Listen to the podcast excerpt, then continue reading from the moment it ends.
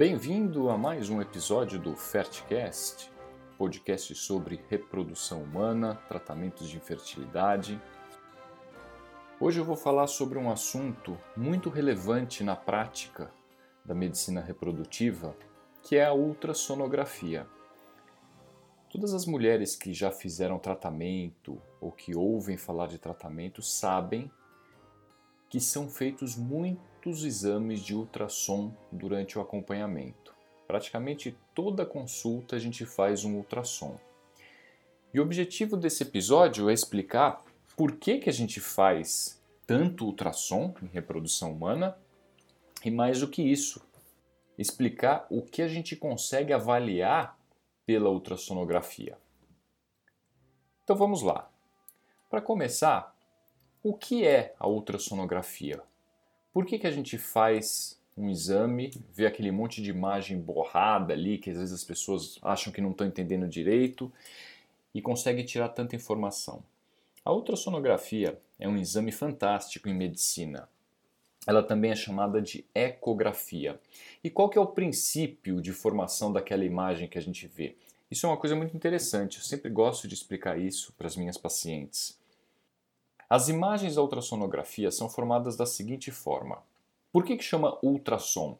O aparelho que a gente usa é um emissor de ondas sonoras, de som, só que numa frequência tão alta que o ouvido humano não consegue captar. Se a gente conseguisse ouvir frequências muito altas, a gente ia escutar o som que o aparelho está emitindo, mas a gente não consegue ouvir. Mas são ondas sonoras que são emitidas e que entram no corpo. E o que acontece? O próprio aparelho, que a gente chama de transdutor, né, que pode ser o pélvico, pode ser o transvaginal, o aparelho ele emite ondas sonoras, existem alguns cristais que vibram numa frequência altíssima, fazendo com que sejam emitidas essas ondas sonoras em altíssima frequência, e essas ondas de ultrassom entram no corpo e batem nas estruturas que estão no interior do corpo. E o que volta para o aparelho, o aparelho tem a sensibilidade para captar os ecos. Sempre que ele capta um eco de uma onda sonora emitida, ele põe um ponto branco no local desse eco. Por esse motivo, o outro nome da ultrassonografia é ecografia, né? ou seja, a formação da imagem pelo conjunto de ecos formados nas estruturas. Por exemplo, quando o ultrassom bate numa estrutura, num osso, por exemplo, ele volta totalmente para o transdutor. Né? Ele não passa, o som não passa pelo osso. Como tem tanto eco naquele osso, o osso aparece branco. Né? Isso é muito claro quando a gente faz um ultrassom obstétrico, dá para ver as partes ósseas do feto. Diferentemente, quando o ultrassom penetra uma estrutura cheia de líquido, que pode ser a bexiga, pode ser o líquido amniótico na gravidez, né? e pode ser folículos ovarianos. Quando a estrutura é cheia de líquido, não tem eco. E por esse motivo a estrutura parece preta, porque não se formam pontos brancos nessa estrutura. Então, esse é o princípio da formação de imagem na ultrassonografia. E o que, que a gente consegue avaliar na ultrassonografia? E aqui eu vou me ater mais a falar da ultrassonografia transvaginal, que é a mais realizada. E por que, que a gente faz tanta ultrassonografia transvaginal? Não é pelo fato dela ser mais prática e não precisar encher a bexiga, mas é porque como o aparelho do ultrassom, o transdutor transvaginal, ele fica muito próximo das estruturas que a gente quer avaliar, a gente não precisa da bexiga cheia. A bexiga cheia no ultrassom pélvico, ela serve como uma janela acústica. Esse é o nome que a gente dá. Janela acústica é aquela estrutura que permite que o som se propague e identifique os ecos com definição das estruturas que estão além dessa janela acústica. Por isso que quando a gente faz um ultrassom pélvico, se a paciente não estiver com a bexiga cheia, a gente não enxerga nada. Ficam muitas estruturas irregulares, alça intestinal e a imagem fica toda borrada. Quando, quando temos essa janela acústica, os feixes de ultrassom, eles caminham paralelos e as estruturas se formam com mais nitidez. Mas voltando ao ultrassom transvaginal. No ultrassom transvaginal a gente não precisa dessa janela acústica, as imagens se formam com muita é, com uma definição muito boa. E o que a gente consegue avaliar? A gente consegue avaliar claramente o útero, o endométrio, que é a mucosa uterina, e os ovários. E, eventualmente, a gente consegue ver algumas alterações, como por exemplo as trompas quando elas estão cheias de líquido. E por que é importante? Porque a gente sabe que na investigação da infertilidade, de uma forma geral, a gente precisa fazer exames que vão avaliar a forma e função dos órgãos reprodutores. Função, evidentemente, a gente avalia pela história clínica, por dosagens hormonais, mas a forma a gente precisa avaliar não só pelo exame físico, né, daquela parte que a gente consegue enxergar, como por exemplo o colo do útero, mas a gente precisa de exames de imagem da parte do, dos órgãos genitais externos, porque a gente não consegue avaliar o útero, avaliar a cavidade uterina só pelo exame, só pelo toque. Evidentemente, quando o útero é muito aumentado, o toque mostra para a gente que o útero está aumentado, eventualmente a gente consegue palpar miomas, isso acontece, mas a gente não tem, por melhor que seja o nosso exame físico, o nosso exame de toque, a gente não tem tanta sensibilidade para perceber se tem um pequeno mioma que está dentro da cavidade uterina. Isso não dá para ver pelo exame físico. Então, o ultrassom mostrando o útero para a gente, ele vai mostrar o quê? Ele mostra se o volume uterino está normal, ele mostra eventuais malformações uterinas, por exemplo, a presença de duas cavidades no útero bicorno. Ele mostra o endométrio, que é a mucosa uterina, mostra se a espessura do endométrio está adequada para a fase do ciclo, mostra eventualmente se existe alguma coisa alterada dentro do endométrio, como por exemplo um nódulo que pode ser um mioma, a presença de um pólipo, presença de líquido dentro da cavidade uterina. Então ele mostra com muita clareza, com muita definição como que está o endométrio e a gente sabe se o endométrio está se desenvolvendo adequadamente de acordo com o ciclo menstrual, se a gente precisa fazer algum tipo de intervenção hormonal, se existe alguma alteração, mioma, um pólipo que precisa de tratamento cirúrgico, ou seja, ele precisa ser retirado. Então, num exame que demora às vezes 5, 10 minutos no máximo, numa ultrassonografia, a gente tira muitas informações. E a gente sabe também que a gente consegue avaliar bem os ovários. A gente vê o volume ovariano, a gente vê a presença de folículos. O que são folículos? Folículos são as estruturas nas quais os óvulos se desenvolvem dentro dos ovários. Numa fase do desenvolvimento que a gente chama de folículo antral, o folículo passa a ter líquido no seu interior. E quando ele tem líquido, pelo motivo que eu expliquei em relação ao princípio de formação da imagem, a gente enxerga bolinhas pretas onde o folículo está.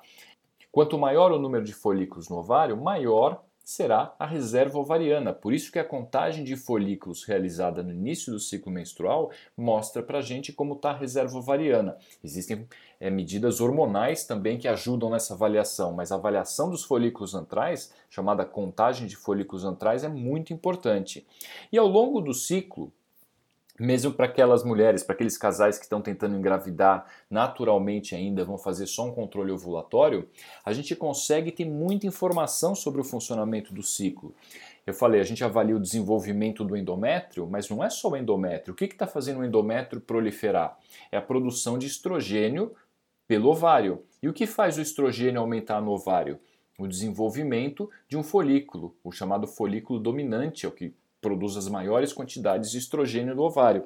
Então, ao longo do ciclo menstrual, a gente observa se o folículo está crescendo, se o endométrio está compatível com o tamanho do folículo, ou seja, na fase pré-ovulatória ou peri-ovulatória, a gente espera ver um folículo grande, maior que os demais, aparece aquela bola preta grande no ovário.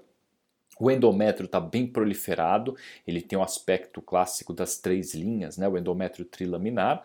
Muitas vezes a gente vê muco no colo do útero, dá para perceber nitidamente a presença de muco no colo do útero, que ajuda na passagem do espermatozoide. Então, quando a gente faz uma ultrassonografia na metade do ciclo e percebe folículo dominante, o endométrio bem proliferado, presença de muco, a gente sabe que essa mulher está no período fértil. Portanto, se ela tem intenção de engravidar, se ela está tentando engravidar, é um momento bom para ter relação.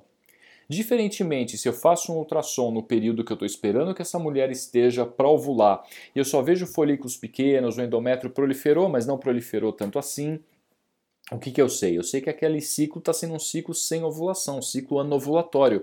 E se esse padrão de falta de crescimento de folículos se repete, essa paciente pode ser uma candidata à indução da ovulação.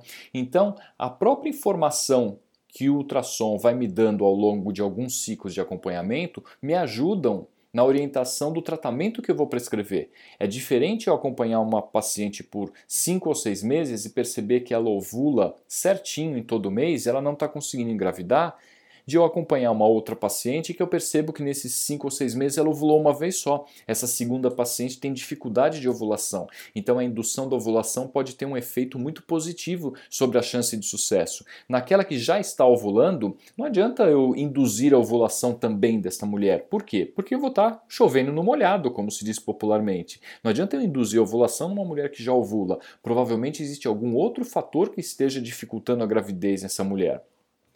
E depois desse período periovulatório, né, o período fértil, eu posso ainda fazer um ultrassom e observar se realmente aquele folículo rompeu. Depois que o folículo, aquela bola preta grande que a gente vê no ovário, ele se rompe, ele não desaparece. Forma-se uma estrutura chamada corpo lúteo.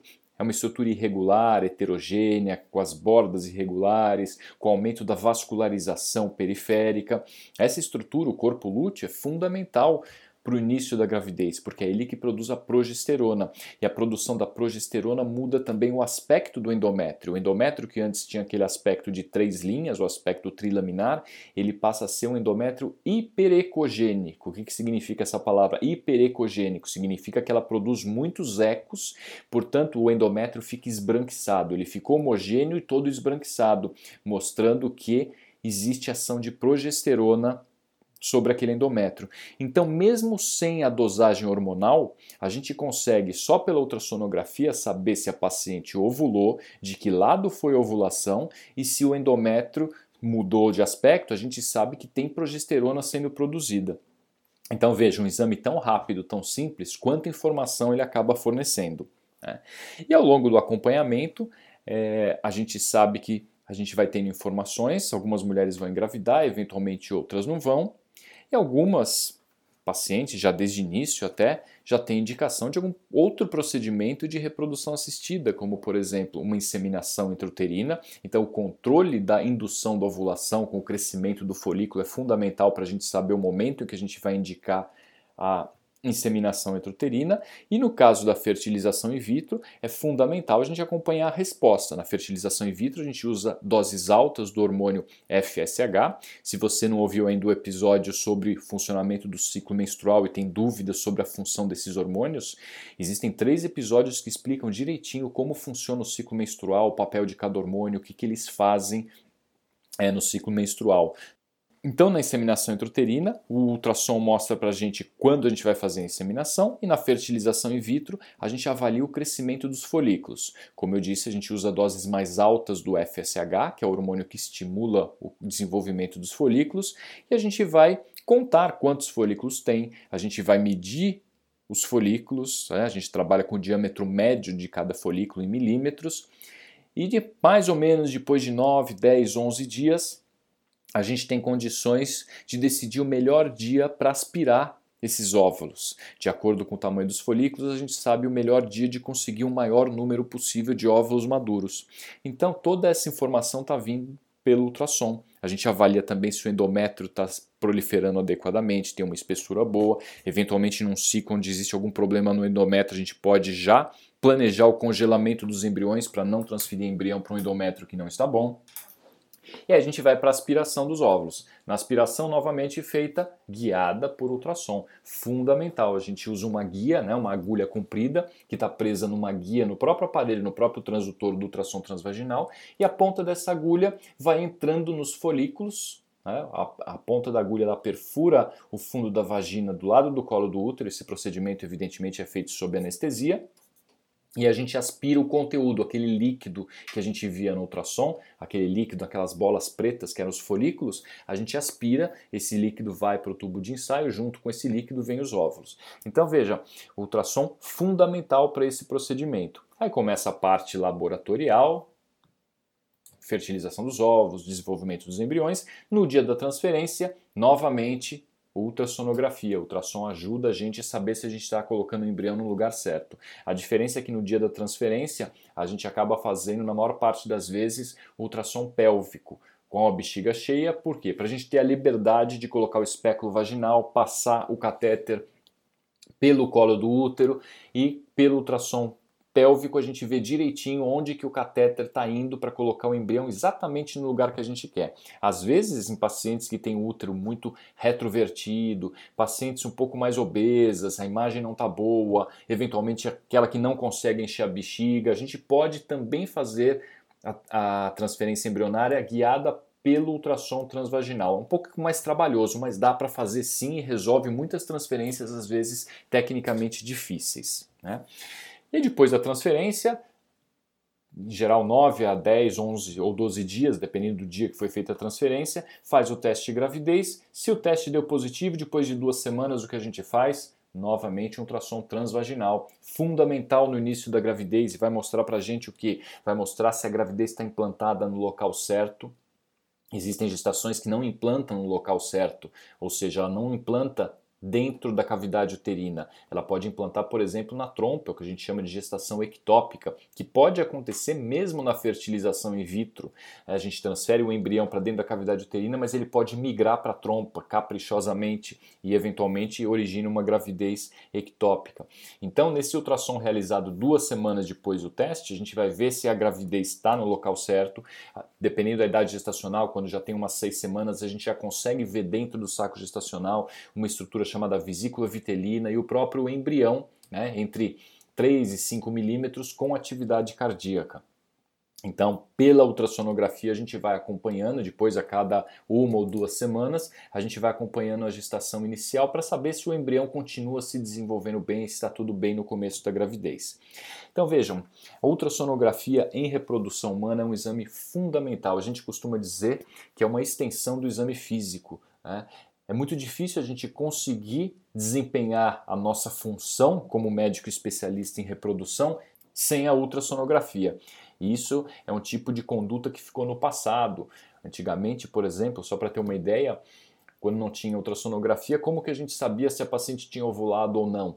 Uma dessas formas né, de avaliar, além da dosagem hormonal mais trabalhosa, envolvendo custo, era medindo a temperatura corpórea, porque a progesterona tem um efeito termogênico, então ela aumenta um pouco a temperatura corpórea depois da ovulação.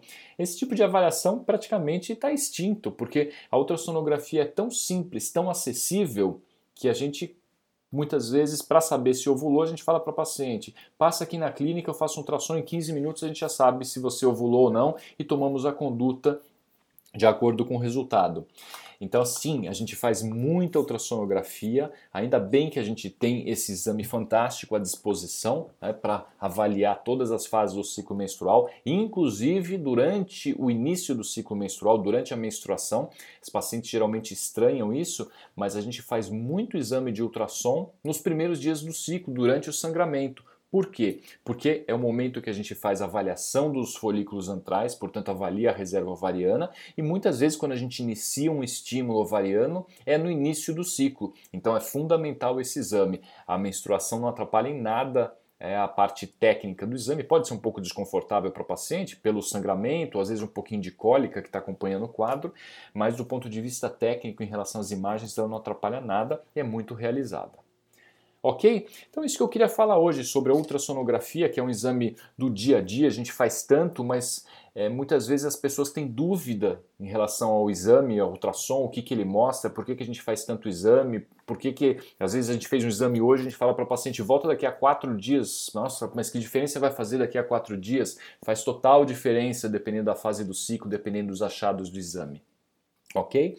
Se você tiver alguma dúvida, quiser saber alguma coisa mais sobre ultrassom, pode escrever para a gente para médicos@vivente.com.br. Se você gostou, se você está gostando desse podcast, já ouviu esse episódio, ouviu outros, se você está gostando, está achando que está trazendo informação interessante, se conhecer alguém, pode indicar a gente agradece, né? A gente tem tido um feedback muito positivo das pessoas que têm escutado os episódios do Fatcast e isso nos estimula a continuar gravando, continuar produzindo. Ok? Então, um abraço e até o próximo episódio.